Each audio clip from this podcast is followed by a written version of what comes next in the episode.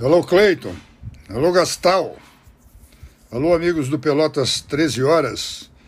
O meu breve comentário hoje será sobre um pouco sobre a presença dos meus avós portugueses em Pelotas, o Alfredo Cardoso da Silva e a Henriqueta Simões, meus avós portugueses da, da, de uma aldeia chamada Santiago de Piães, no Conselho de Sinfães, né? Ambos chegaram a Pelotas ali na primeira década de 1900 e passaram a vida inteira na cidade. Meu avô morreu com 50 e poucos anos, em 52, e a minha avó com 76, 77, nos anos 1970. Né? E eu, eu curioso sobre a, os, pelote, os portugueses em Pelotas, eu fui dar uma, uma pequena investigação e descobri que no, no, Brasil entraram entre 1901 e 1910 220 mil portugueses.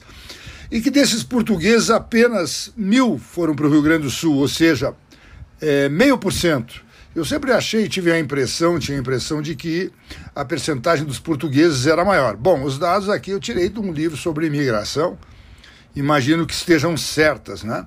Mas queria falar um pouquinho do meu avô e da minha avó, o meu avô era padeiro, né? Como os portugueses aí de Pelotas, eles geralmente trabalham nessa área de panificadora e quando eu morava aí nos anos 60, 70, dominavam, né? Havia cadeias de padarias de portugueses. O meu avô era padeiro e tinha uma curiosidade, ele morava num terreno enorme ali na Tiradentes com Bento Martins e ele conseguia nesse terreno ele plantava couve, alface, essas coisas, verduras e vendia para os vizinhos, ou seja, ele tinha além do trabalho dele de padeiro, ele tinha esse trabalho de hortelão, né? E a minha avó também plantava no mesmo terreno, minha avó é, Henriqueta plantava flores. Dizem que ela era uma florista de mão cheia e vendia muitas flores para casamentos e festas e tal. Então foi assim que esses meus avós portugueses, um padeiro e hortelão e a florista, conseguiram sustentar seus seis filhos.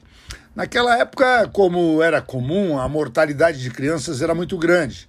Então eles tiveram nove filhos, mas só seis chegaram à idade adulta, né?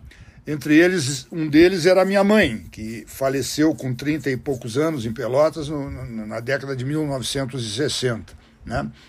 E esse meu avô, ele teve três filhos, homens, os três eram mecânicos, trabalharam ali nos anos 40, lá 40, é, 40 na CGA, eu acho que era uma empresa de automóveis, Chevrolet, né?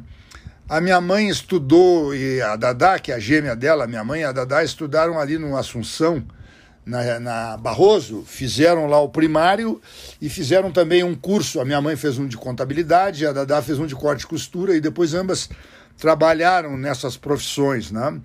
Então eu acho que a minha família portuguesa ela é mais ou menos um retrato da maioria dos portugueses né, de, que foram vieram para o Brasil, na maioria pobres, né, muitos de zonas agrícolas, muito pobres, outros com profissões urbanas e que aqui no Brasil tiveram essa a sua vida e criaram seus filhos. Eu lembro disso porque uma vez eu cheguei a Portugal e peguei um táxi no aeroporto e indo para o centro, o português lá, o motorista me perguntou assim se praticamente todos os portugueses que vieram para o Brasil ficaram milionários.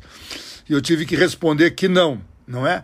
Então é isso, é só um comentário breve aí, porque eu imaginava assim, pela minha cabeça, como eu frequentava muito o centro português e tal, e ia muitas vezes a beneficência, eu até achava que proporcionalmente os portugueses eram mais numerosos do que realmente são em Pelotas. Mas eles são muito importantes na vida cultural e econômica da cidade. Então, esse pequeno comentário aí, grande abraço a todos os pelotenses que estão nos ouvindo.